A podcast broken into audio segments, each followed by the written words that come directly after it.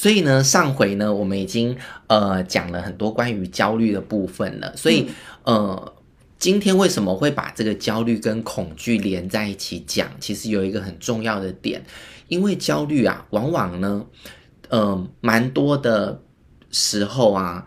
对我来说，都是比较表层的一个情绪。嗯，也就是说，当我在做这个咨商，或者是我在跟个案协助他的时候，往往他的焦虑背后呢，都有一些比较深层的一些情绪在里面。所以，我们往往。就是要拨开那些焦虑的情绪呢，才能更深的进入到疗愈的这个过程。简单的来讲，就是如果我们一直在处理焦虑这件事情，嗯，它其实是在我们的潜意识里头很表层的一个东西。嗯，但是会焦虑都是其来有自的。对，来自哪里？嗯，那我们就是要再往深一点去帮大家寻找出来这些蛛丝马迹，没错，你才有机会真的从头到。从从重新的去翻转这个部分，嗯，否则你永远都在处理不断来的一个事件，都是同样的功课。嗯，没错，而且其实很多的情绪啊，都是呃会有互相转移跟联动的影响的。我举个例子好了，有些人他他在表达他自己的时候，会觉得非常的紧张跟焦虑。嗯。然后他通常在焦焦虑里面呢，他出现的情绪就是很害怕跟恐惧。嗯，但也有些人呢，他在呃应该要很愤怒的时候，他会感受到害怕的感觉。像我以前呢，就是就是要为自己表达自己，或者是我感受到愤怒的时候，想要骂人之前呢，我骂不出口。但是当我想要骂人的时候，我内在是有一个极大的恐惧在里面的。我跟你有一点点雷同，嗯，就是我遇到事情，我不知道该怎么面对或者是回应的时候，我就傻笑，嗯，所以大家以为没有事，对，但事情很大条，所以其实 就是你是用。笑来掩盖你内心真正的情绪，是好，所以其实情绪它他们很多都是互相掩饰啊，或者是一些转换的。嗯、那呃，所以大家如果比较。呃，可以对自己更敏感的话，你可以去觉察哪一些情绪啊是比较表层的，嗯，哪一些情绪啊是比较深层的。那今天呢，我们会特别 focus 在这个焦虑背后呢比较深层的恐惧这个层面，来跟大家做一些呃分享，这样子。嗯，好的，对对对。那呃，讲恐惧这个议题呀，啊，到底我们在恐惧什么？嗯，其实它有一些。可以归纳起来的范围，我们没错，我们要不要请盛峰老师帮大家先简单的归纳一下？哦，大家可以自己就是对号入座一下啦，因为我们呃就是综合一些书上呢，就是统统计出来呢，我们这个人类啊，最主要呢，我们会有六个比较恐惧的一些事情。是，那我就把它放在我的这个呃荧幕上面，让大家看一下哈。我来简单念一下。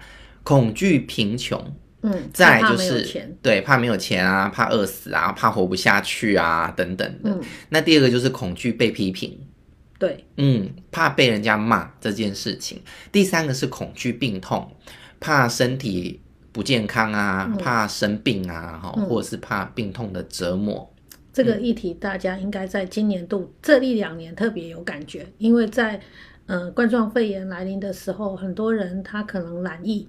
嗯，或者是还没有染疫，然后就会有很多的焦虑跟恐惧出来。没错，没错。嗯，然后第四个呢是恐惧失去爱，嗯，这可能也包含了，就是有些人是害怕被遗弃，或者是呢害怕呢得不到爱，或者是怕那种孤单的那种感觉，嗯，都是属于恐惧失去爱的这个范围哦。嗯，那第五个呢是恐惧变老。嗯，这件事情对。我今年很有感觉哦，我最近也在处理这个课题耶。对，没有，我们我们的状态也是，这是这是不管是年轻人或老人都会有的课题。再讲一次，不管是什么 年轻人或或者是长辈 都会有的课题。我已经是长辈了，好不好？我也不年轻了。所以我是年轻人。对，没错。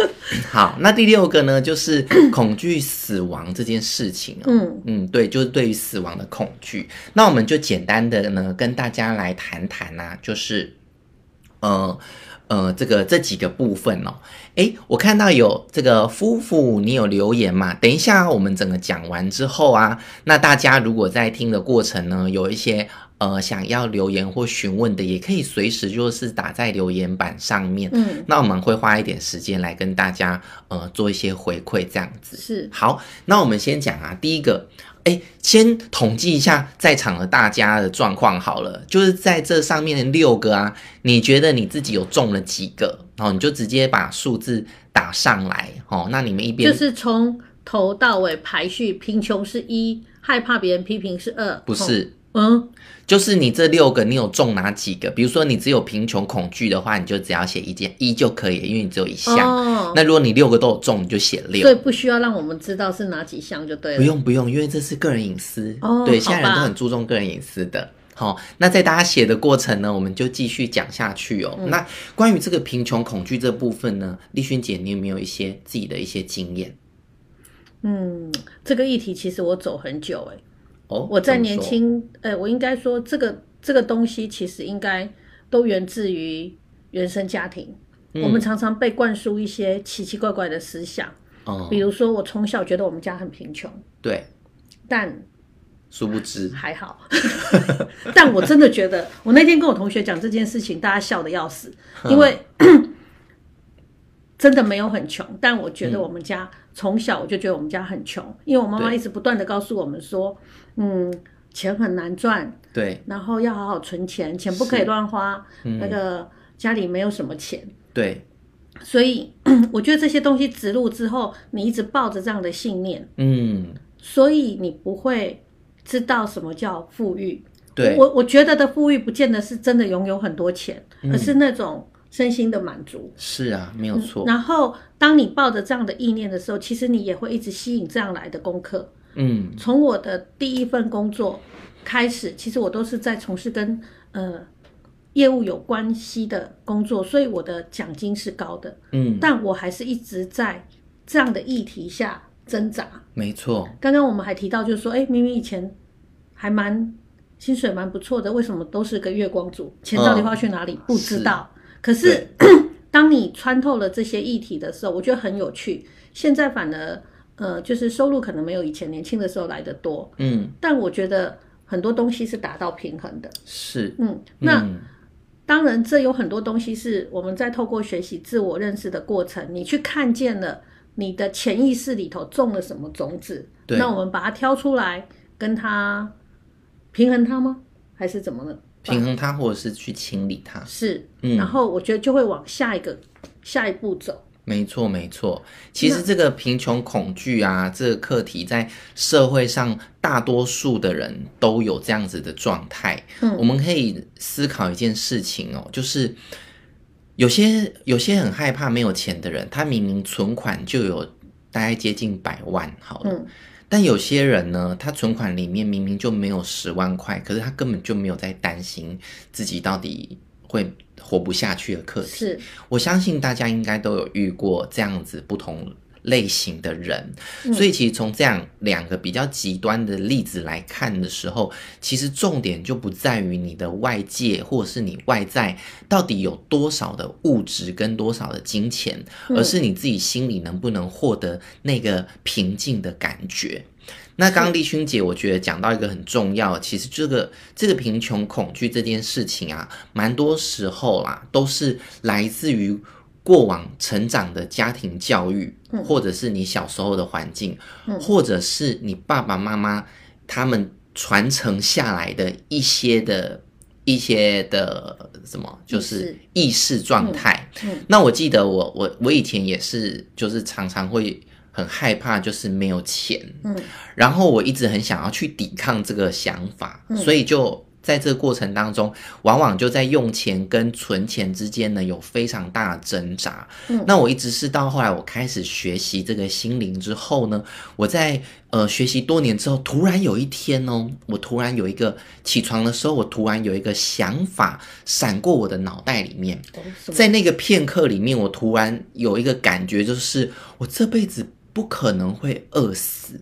是，然后那个想法出现的时候，其实我蛮震惊的，因为在那个 moment 的时候，我觉得在那个片刻里面，我突然之间松开了一些东西。嗯，但我觉得那个感觉是什么呢？因为在我的心里面，那个安全感跟那个支持的力量开始慢慢的越来越具足，到一个程度的时候啊，我就我就呃怎么讲，我就开始。不会去害怕那些事情了。嗯，那我就大脑当然会给自己一些理由嘛，或想法嘛。比比如说，那我觉得说，哎，如果假设我没有钱的话，其实我现在有非常多好朋友。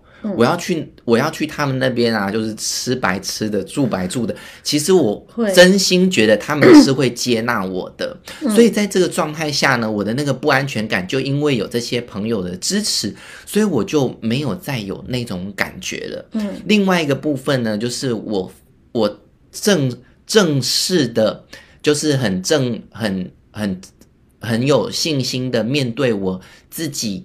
呃的天分天赋，还有我的专长，嗯，那我这个专长就是做心理心理疗愈这一块嘛，是，所以我觉得只要我呃这个专长是不会消失的，对，它就一直在我的的言行当中，所以只要我跟人家互动的时候，嗯、只要有些有问题的状况的朋友，我就可以拿到我应该呃可以得到的金钱。透过我的服务，所以我我觉得在那个过程当中，最重要的还是不断的就是累积心里面的支持跟那个安全感。是，我觉得我觉得刚刚有讲到一个重点很重要，嗯，就是你怎么认同你自己。对，你怎么呃，就是我我发现有一些人他有很好的天赋，可是因为他他。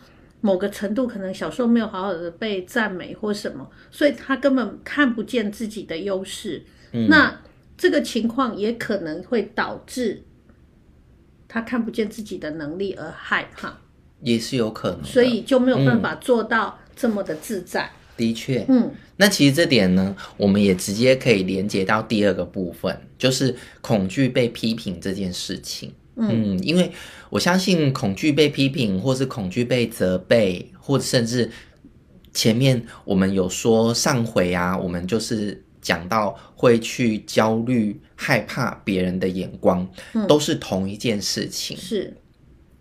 那那丽君姐，你有觉得这个呃恐惧被批评这个部分，你有没有什么一你自己的疗愈的经验，或是有一些东西可以分享？我我觉得这个这个议题呀，啊。哎、欸，有没有人可以告诉我他也有？其实这六项我中很多项，我如果每次都讲说我有这个议题，人家会不会觉得我很惨？不会，我们就是因为走过这么多，所以各种疑难杂症我们都可以处理。我的，我从小就很害怕这件事情，因为我没有长在一个大家庭，所以你一旦被批评，不是一个人批评你，是全家一起骂，你知道那个感觉有多恐怖？哦、了解。所以我有一个。应对的方法，对，我基本上算是社会化很好的人嘛，嗯、我我很有办法生存。那我的方法就是把它隔开，嗯、我听不见任何人对我的批评。对，但这个会衍生另外一个议题，嗯，就是你的眼里没有任何人，是，对，所以所以一种保护机制，它会衍生出一些后遗症啊，是，其实都会是有这样的状态，是。但我觉得恐惧批评跟第四个这个恐惧失去爱，其实是某某些程度是有呃重复的地方哦。嗯，因为像像我也是一个非常呃以前的我也是会很害怕做错事情被批评，嗯，那可能就是源自于我自己本身是。非常敏感的，那别人只要就是责备我啊，或者是呃一个眼神过去，小时候可能一个眼神过来，或者是一个一句话过来，我可能就会觉得我自己遭到批评了，这样子，嗯、所以天塌下来了。对，没错，然后又会很很容易去放大它。嗯，所以呢，我慢慢的就形塑出来一种人格，就是我就是扮演着一种社会规范下符合大家比较多人所期待的样子跟做行为。所以就是别人眼中的那个好孩子，对，别人眼中的好孩子。但是呢，呃，在这件事情的这样的一个过程呢。刚才说了嘛，你的心智如果往某一个地方去运作的时候，它都会有另外一个反面的后坐力跟作用力。哎，我们想听到这个反面的后坐力是什么？对，所以在那个过程中，其实我就会内心就会有一个比较黑暗的状态，就是我会有一种想要搞破坏，或者是呢，嗯、我会想要有一种想要做出玉石俱俱焚，或者是要越过社会规范的那种。冲撞或者是那种行为的冲动，嗯，但是在那个过程中呢，又很很怕别人的批评，所以就往往会在那个过程中非常的拉扯，嗯，那其实，在那个那个重那个这个行为的背后啊，其实也是，呃，在我开始学习呃疗愈这个之后呢，我也开始慢慢看见。其实，在比较深层的心里面，其实就是渴望被接纳，嗯，渴望被接纳，然后渴望不要，呃，就是，呃，失去别人对你的支持跟爱。所以，其实很重要的一点就是，当你去很深的思考，为什么你会害怕被责备，或是或者是被，呃，或者是做错事情呢？其实更深的，我们内在的核心啊，其实就是害怕，呃，我们不被爱，或者是害怕别人会遗弃我们。嗯、特别是在小的时候，如果你不做出符合爸爸妈妈的要求，我记得比较老一辈的长辈都会说：“你再吵，我就把你丢掉。”嗯，其实这对于小朋友来说是一个非常。可怕，而且非常具有杀伤力的行为啊！嗯，如果你想毁了这个小孩一辈子，你就可以常常跟他讲这句话。所以在座的，嗯，如果你们有小孩的，请你们重新再思索一下，平常你是怎么对待你的小孩的？嗯嗯，我记得我那天看到一一句话，我觉得很有感。他说。嗯一个幸福的童年可以支持你走一辈子，对；一个不幸福的童年，你需要花一辈子去疗愈它。真的 没有错，就是这样。嗯，哦，所以说 这个部分，直到我开始慢慢的去学习怎么样嘞？学习回到我自己，回到真的去感受我真实的感觉，然后回到。呃，如何去好好照顾我自己，然后看见我自己的需求，并且有时候呢，我们。每一个人都是独特的，嗯，不是你所有的部分都一定会符合社会常模嘛？是，所以有时候会必须接纳自己，要开始做一些冒险行为，或者是做一些冒险的事情。嗯。那当我开始这样做的时候呢，虽然一步一步的在克服那个焦虑，可是在我内心深处，我开始越来越能够感受到是从心里面真正发出来的那种开心的能量。师母老师，你刚刚讲到冒险的行为，我感觉到眼前有一群人跃跃欲试，嗯、想要开始知道，哎、哦，怎么为自己，就是想要从 A 点走到 B 点，怎么为自己去冒险？我觉得，我举个例子，嗯，你要先去辨识一下你自己，就是，呃，的害怕的点或者是恐惧的点是什么？嗯、举例，我以前我刚刚一开始有说嘛，像我以前呢是。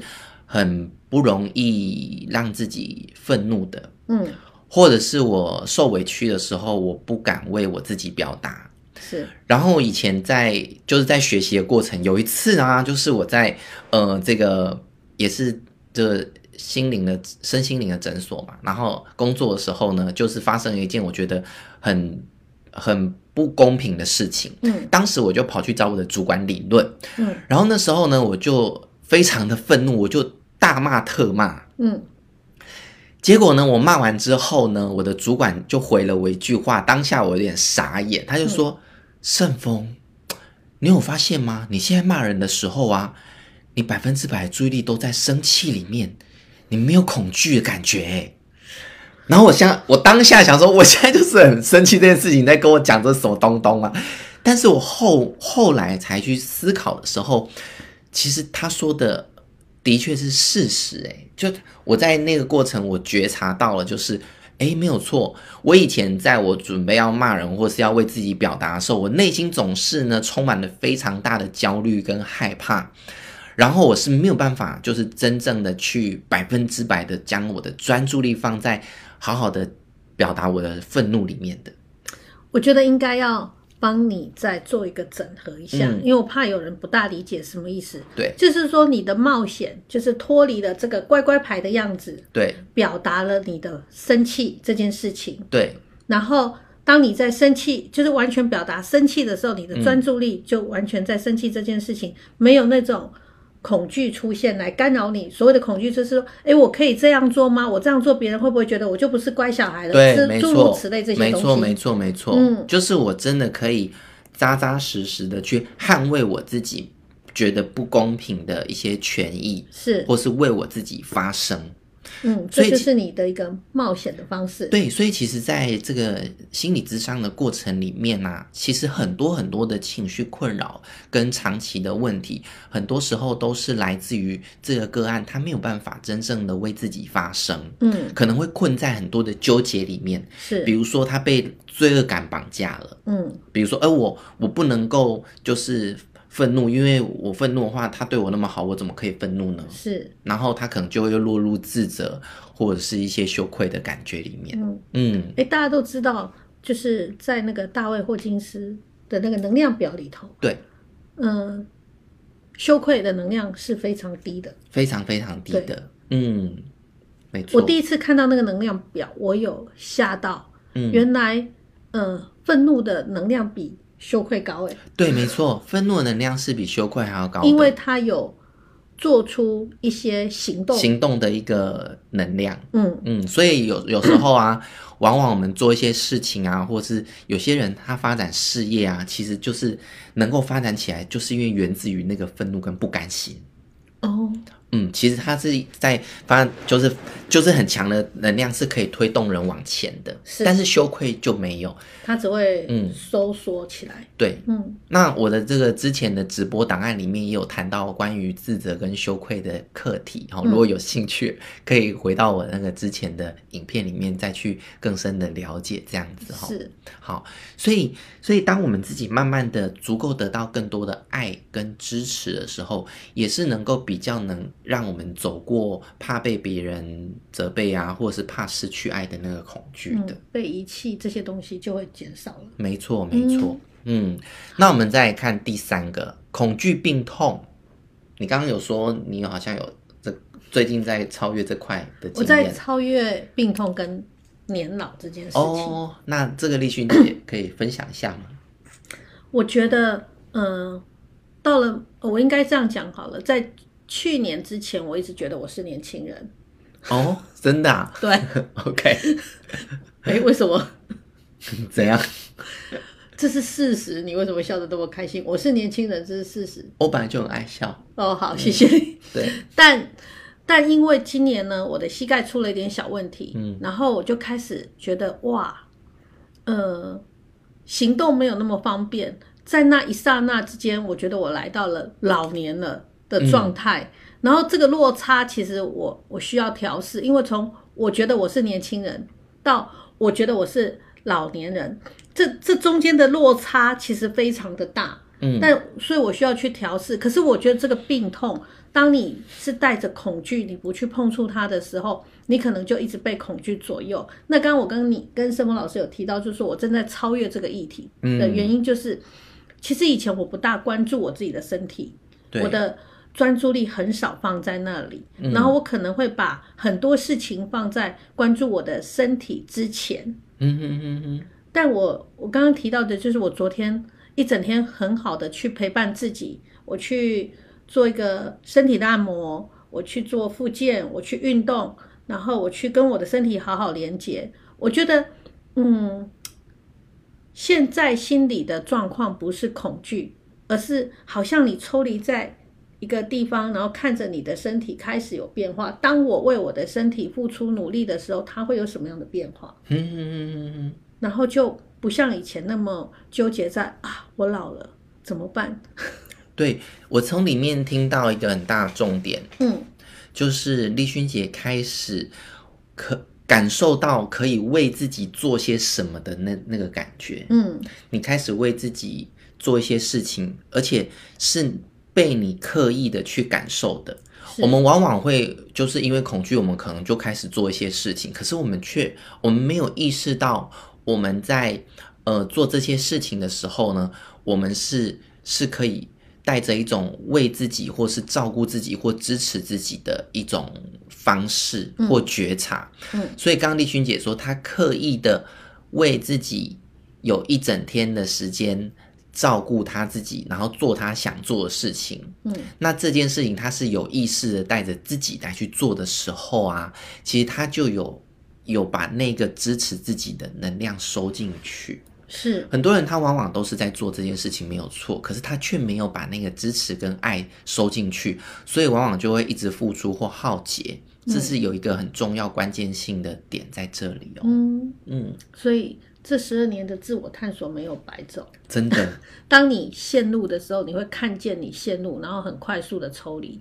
我觉得没有人不会落，就是掉下去这件事情。嗯，但你是会一直在下面呢，还是你可以学习自我察觉，怎么样，有什么样的方法可以协助自己快速的呃能量提升，然后让你的内心回到一个平静的状态。没错，嗯，其实我觉得最最痛苦的地方。不是在于你掉下去，嗯，而是在于你掉下去之后，你不知道你可以怎么上来。对。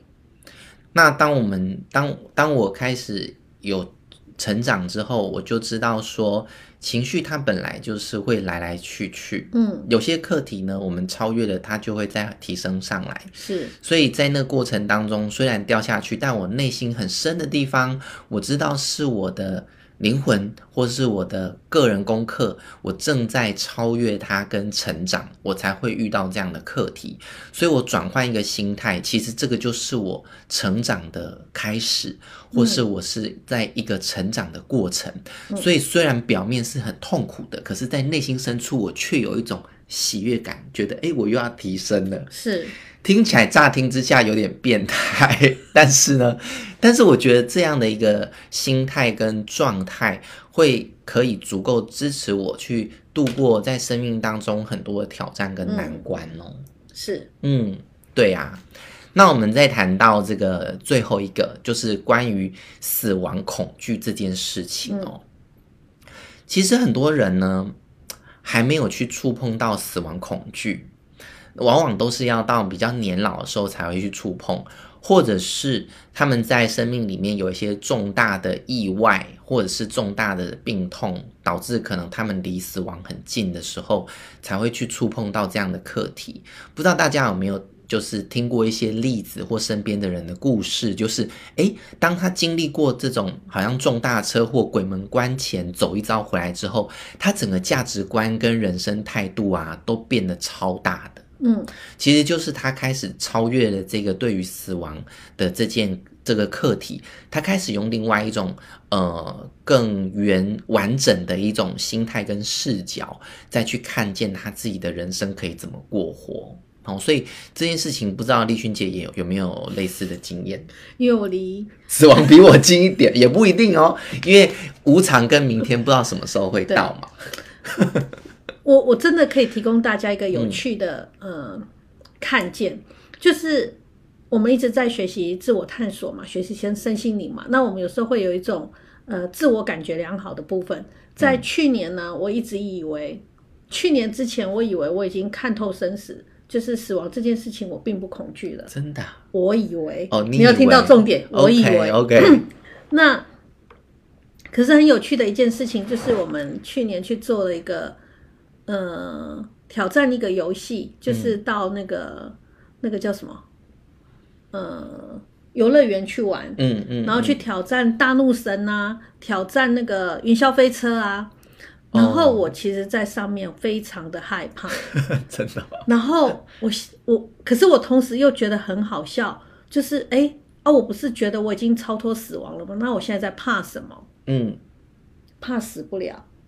啊，怕死不了，就是万一机器哦卡住，对，然后可能你就挂在那边，然后一只手断掉，但是你没死，对，然后是超级痛苦，或者是 或者是掉下来，对，然后没有死，然后可能骨折了，对，或者是脊椎断裂，终身不能走路，但是你还是活着，对，OK，那那这跟恐惧死亡其实没有两样啊，还是害怕嘛？可是我觉得你这个部分其实不是恐惧死亡，欸，哎，你真的没有怕死啊，你是怕病痛。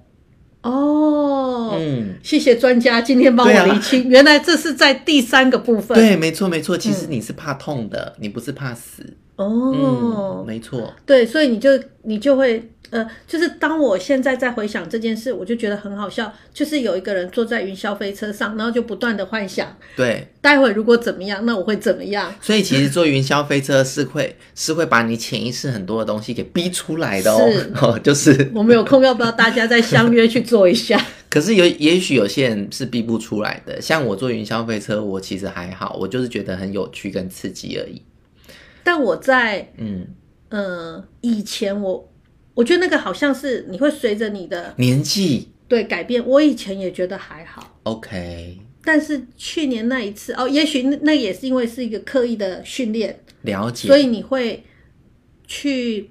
面对这件事情的时候，你愿意去往内看，你现在的心理的运作是什么？嗯，才会跑出这些东西来。也许下次你要做的时候，你可以刻意的去练习。嗯嗯，因为在这个死亡这个恐惧这部分，其实没有那么容易讲，因为很多东西它是真的是是需要有一些体验的。嗯，所以像大家不知道有没有听过，有一些心理成长的一些课程，他们有一个活动，就是会请你去躺棺材。嗯，它是透过一个仪式性的行为呢，让你在棺材里面假装自己好像要就是死亡的那种感觉。嗯、那蛮多人都会在那样的一个练习里面得到非常大的收获。嗯，对。